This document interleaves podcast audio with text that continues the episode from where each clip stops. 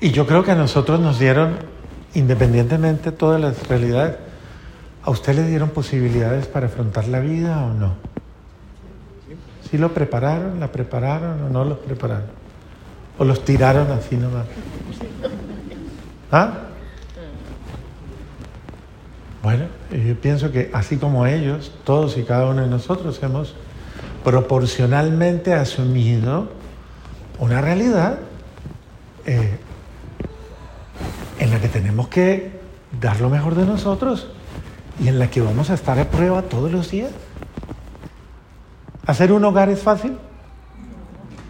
Cuando se casaron pensaron que no iba a pasar nada malo.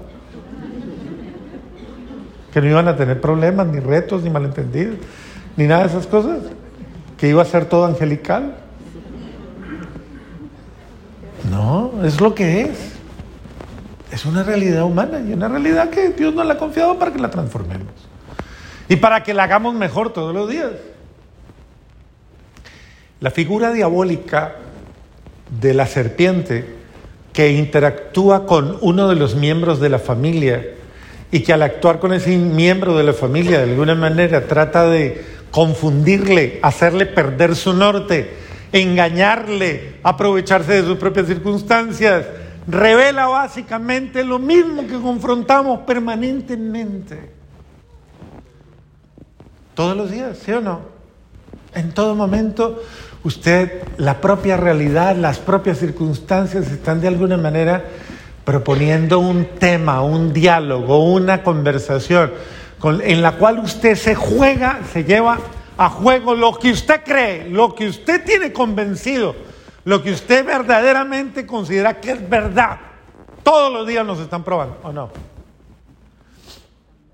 A usted todos los días, y créame, a usted todos los días le prueban en la sinceridad, ¿o no? ¿Y cuántas veces del día usted gana la victoria frente a la tentación de ser deshonesto? Todos los días le están probando frente a la capacidad de ser humilde. Todos los días. ¿Y cuántas de esas situaciones del día usted supera la tentación y no cae en la arrogancia, en la soberbia, en el orgullo, en la prepotencia, en la vanidad, en la terquedad, en el capricho? Y no sigo diciendo más.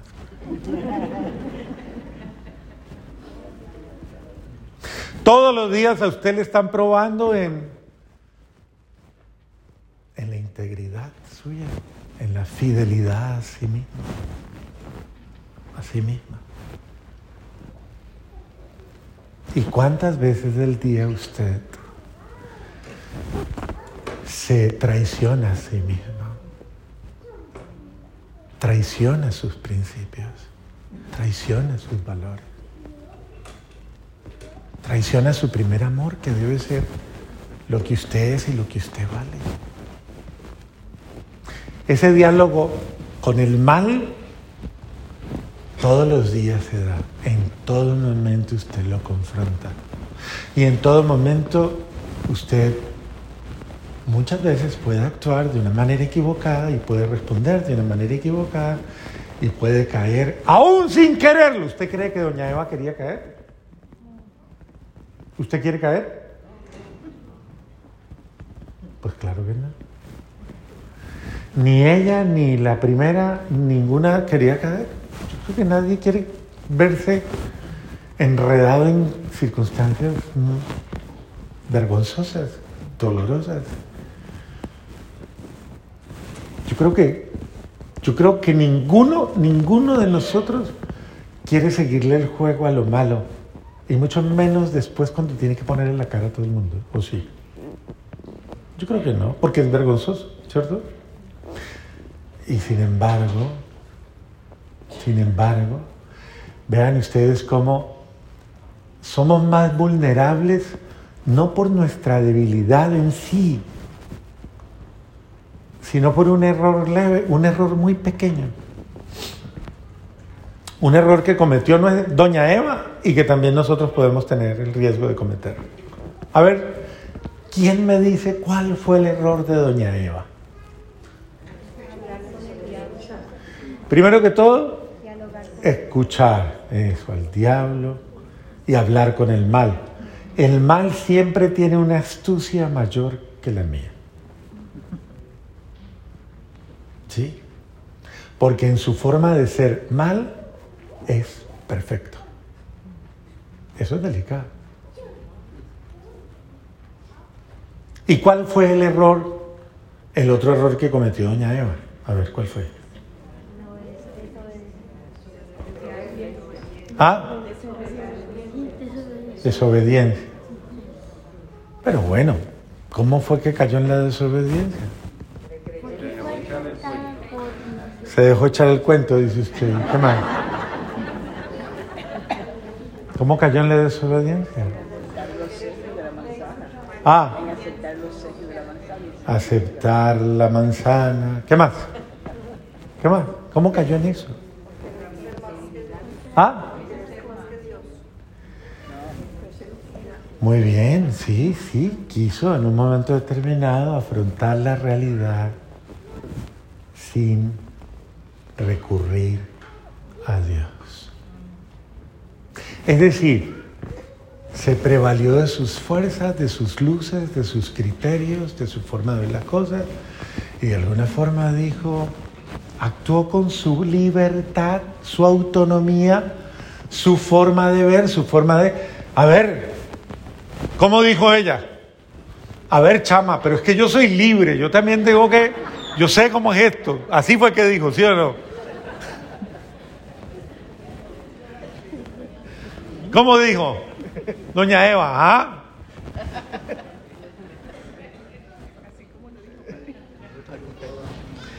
Y mire, y entró en esa, en esa situación en la cual por creerse, convencerse de que y yo tengo derecho a elegir, y yo tengo derecho a optar, y yo tengo el derecho.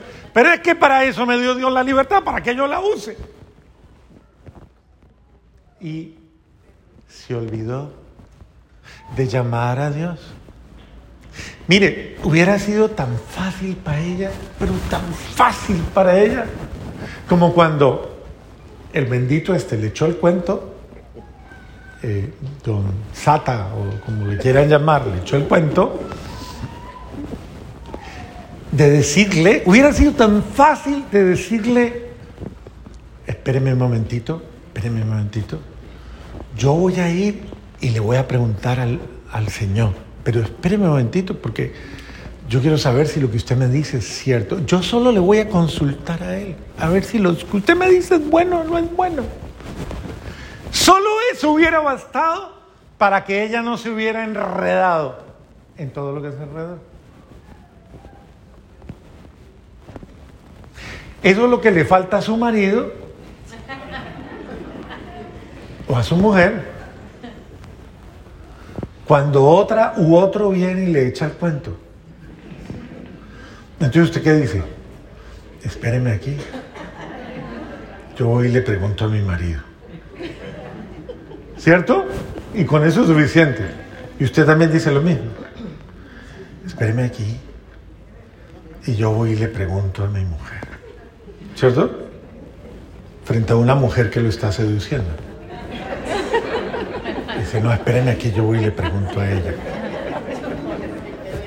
Y así la cosa se pone en frío, al menos un ratico, ¿no? Es el sentido de, eh, yo nunca debo quedarme solo ante las situaciones difíciles. Debo recurrir a a la ayuda. Por eso Dios los ha unido para que sean ayuda del uno con el otro. Y no prevalerme de mí mismo y hacer las cosas. Sí, yo soy libre de hacer lo que quiera. Pero por eso me conyugo, ¿cierto? Por eso se conyugaron, ¿sí o no? No para, para esclavizarse ni amarrarse, ni que usted no puede hacer nada sin que yo lo deje, usted no puede hacer nada sin que yo la deje. Usted tiene que hacer todo es conmigo y nadie más, y solo los dos, y no es nada, ¿cierto que no? No es nada de eso. Sino que eso es por Porque, porque yo sé que solo me pierdo. Yo sé que sola me equivoco, me enredo, me enredo. Entonces por eso yo someto mi voluntad a tu parecer, a tu criterio. Discernamos los dos. Es tan fácil como es. Oiga, porque esto no lo decidimos los dos. Y usted tiene una familia con la cual decidir, porque puede que algunos digan, ah, pero yo soy soltera, yo soy soltera. No, no, usted tiene una familia con la cual decidir. Usted tiene unas personas con las cuales usted decide, decide su vida. Usted no es solo, usted no es sola. Y es importante aprender a preguntar y aprender a consultar. Porque ahí es donde llega la luz de Dios. Y ahí es donde los demás me pueden cuidar. Para que yo no caiga en la tentación. Déjese cuidar. Dígale al de al lado. Déjese cuidar. Ahora dígale, cuando tenga tentaciones como las que el Padre dijo, dígale, dígale, dígale. Pregúnteme, dígale, dígale, dígale, pregúnteme, pregúnteme siempre.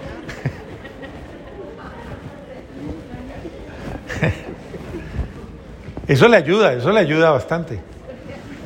Bueno, esto me parece supremamente importante para comprender que uno, más que echarle la culpa al otro, uno debe asumir, lo que debe revisar es la forma en que yo asumo las situaciones difíciles o los retos de mi vida, los momentos que me confrontan en mi vida y ponen a prueba lo que yo soy, lo que yo soy como persona es importante hacer, buscar el soporte mutuo, no quedarme solo ante la prueba. Si no me va a suceder lo que le sucedió a doña Eva y a don Adán, que después de haber caído en la situación, pues como es lógico, después de haberse equivocado y tomar una mala decisión, ah, no, no, es que ya no. Después de eso, tuvieron que aprender a dar razón de sus acciones, aprender a responder al ¿por qué hiciste eso? ¿Por qué lo hiciste? ¿Por qué, ¿Por qué te haces daño? ¿Por qué le haces daño a tu familia? ¿Por qué le haces daño a los tuyos? ¿Por qué haces lo que no te conviene? ¿Por qué lo haces? ¿A quién fue el primero que le preguntaron? ¿A quién? Le preguntaron a don Adán, ¿no? ¿Por qué su familia no es feliz? ¿Por qué no hay paz en su casa? ¿Por qué vivimos peleando? Usted no se llama Adán, ¿no? No. Ah, bueno. Juan. Pero es la pregunta directa, ¿por qué? ¿Por qué está pasando lo malo que está pasando en su vida? ¿Y cuál fue la respuesta? Dígame. ¿Cuál fue?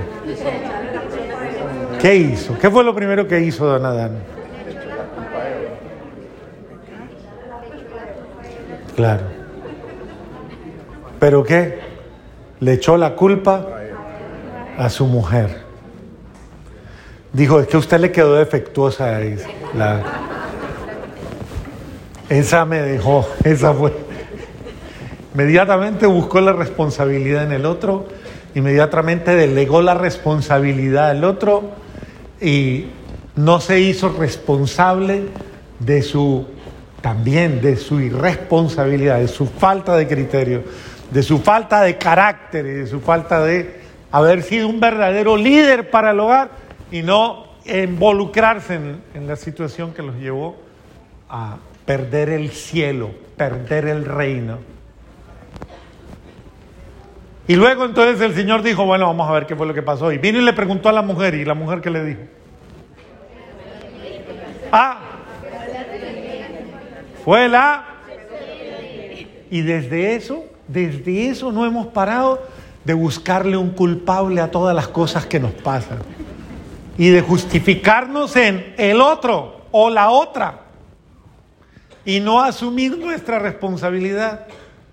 ¿Cómo es importante que todos y cada uno de nosotros sepamos asumir antes de culpar a nadie, antes de lamentarnos y antes de entrar a, buscar el por qué hemos perdido nuestro cielo, por qué perdemos nuestro paraíso, por qué perdimos el hogar, por qué perdimos el amor primero, por qué perdimos la unidad de familia, por qué perdimos la alegría de estar juntos, ¿por qué? Antes de caer en eso, qué importante es que nosotros tengamos la humildad de sabernos cuidar mutuamente, saber ser familia, saber estar unidos y saber contar los unos con los otros, sabernos apoyar en esos momentos. Eh, todos tenemos riesgos, todos tenemos retos y yo creo que a cada uno de nosotros nos corresponde luchar por lo que Dios nos ha confiado, independientemente a todo lo demás.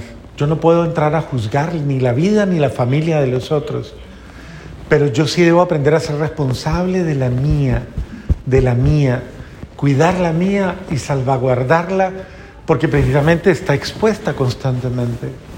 Pero también en ese mismo contexto es importante que yo aprenda a reconocer, a reconocer las acciones amorosísimas de Dios con los míos a reconocer también las obras hermosas de Dios en, mi vida, en nuestra vida. Dios nos ha dotado de gracias maravillosas y en eso debemos imitar a María. Imitarla en esa forma de ella, saber frente a Dios reconocer todo lo bello que ha hecho en mí, todo lo bello que hace en mí, todo lo maravilloso que obra en mí.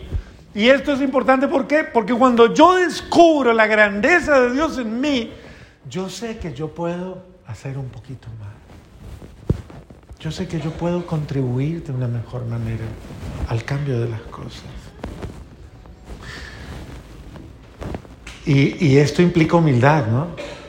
Implica humildad el saber reconocer todo lo bueno que Dios me ha dado, todo lo bello que Dios ha hecho en mi vida y con todas las posibilidades que me ha dado.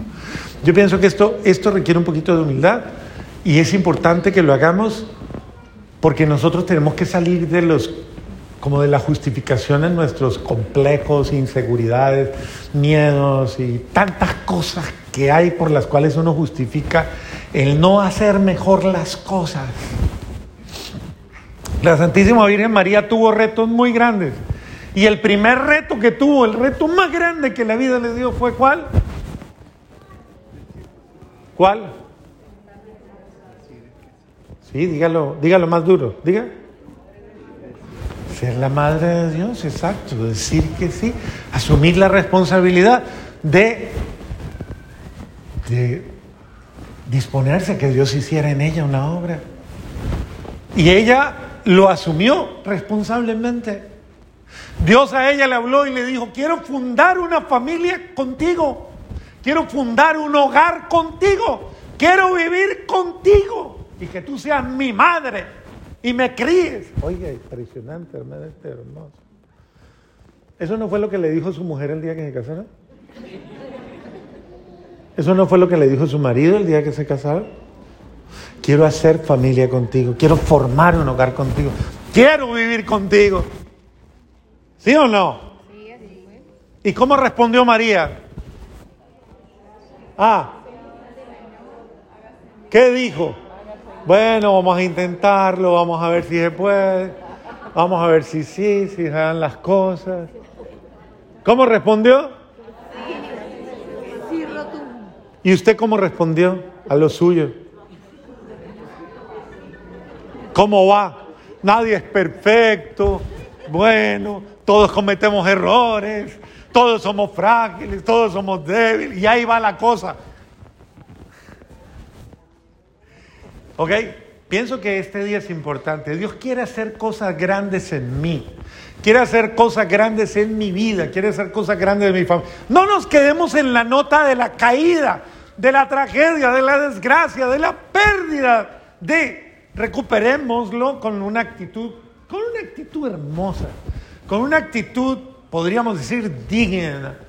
Eh, cada uno de nosotros, más allá de juzgarse en su fragilidad o en su debilidad, a la luz de aquella que nos inspira, miremosla, ustedes la tienen acá más en pequeñito, a la luz de todo lo que ella nos inspira y de lo que nos ha inspirado tanto tiempo.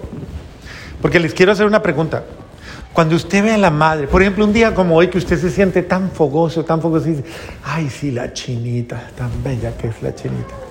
¿Cierto? Usted lo dice así. Mi chinita hermosa. Esos sentimientos son bonitos. Yo no estoy en contra de eso, esos sentimientos son hermosos, ¿cierto que sí? ¿O no? ¿Y qué más? Y luego, ¿y qué? Tan bella la chinita, ¿y qué más? Una virgen guajira. Sí, bella, guajira, ¿no? Hermosa. Como su esposa, guajira, también. Bella, ¿y qué más? Y la quieren mucho, ¿no? Mucho. Mucho. ¿Y qué más? Es bello querer a la Virgen, ¿no? ¿Sí o no? Sí es bonito quererla, ¿no? Y es bueno el sentimiento. ¿Y qué más? ¿Y qué más? Eso me gusta. ¿Qué dijo? Ok. Seamos como ella. Hagamos como ella. El amor debe llevar a la imitación. La devoción debe llevar a la imitación. ¿Usted no quiere que sus hijos se parezcan a usted? Le hago la pregunta y respóndame sinceramente. ¿Usted quiere que sus hijos se parezcan a usted o no? ¿No? Bendito sea Dios, bendito sea Dios. Bendito sea Dios.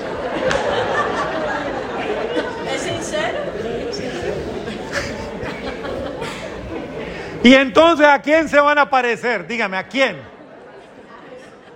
No, pues sí. ¿Y cuál será la imagen más real que ellos van a ver de Jesús y de María ahí en su casa? ¿Cuál? La imagen de madera, la de yeso, la de, la de una pintura hermosa. ¿Cuál es la imagen real de la Virgen María en su hogar? ¿Cuál? La esposa, ¿no? Ella, solo ella. Si tus hijos se pierden es por tu culpa.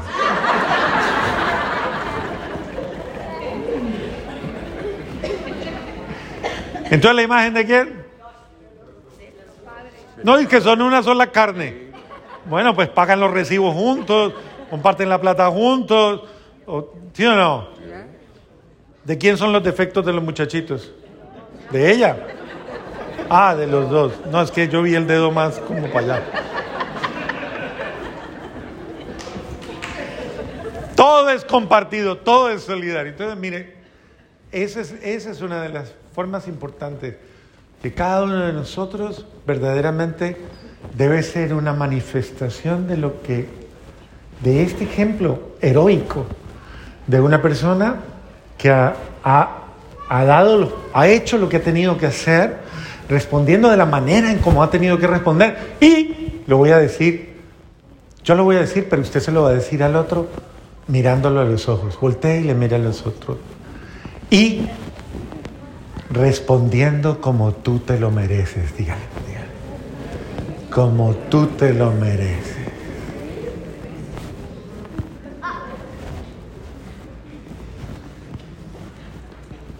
¿O no? ¿Se lo merece el otro o no se lo merece? Vuelva y mire otra vez porque es que usted como que no está muy convencido. ¿Se lo merece o no se lo merece? Como tú te lo mereces, nada menos. Es decir, a la altura de la dignidad de lo que Dios nos ha confiado. Nos ha confiado lo mejor, lo más bello, una familia. Y no he querido pasar, mire que no he querido pasar a otro nivel. Solo lo he dejado en el nivel de la familia, porque eso es lo que hace la sociedad. La sociedad lo hace en la fusión de familias vivas, no de familias enfermas.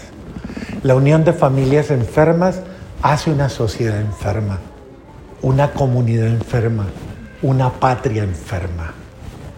La sociedad de familias sanas, de familias vivas, de familias felices, hace una sociedad sana, una sociedad viva, una sociedad auténtica, una patria feliz. Ahora les pregunto, ¿su patria es feliz? ¿Perdón? En estos momentos con esos comunistas no. Su patria es feliz. Bueno, me da mucho pesar. Porque usted es el fermento de la esperanza, de la felicidad que necesita su patria. Y si usted no toma la decisión de ser feliz ahora, su patria nunca será feliz. Solo cuando usted comience a ser feliz, como Dios se lo está proponiendo hoy. Amén.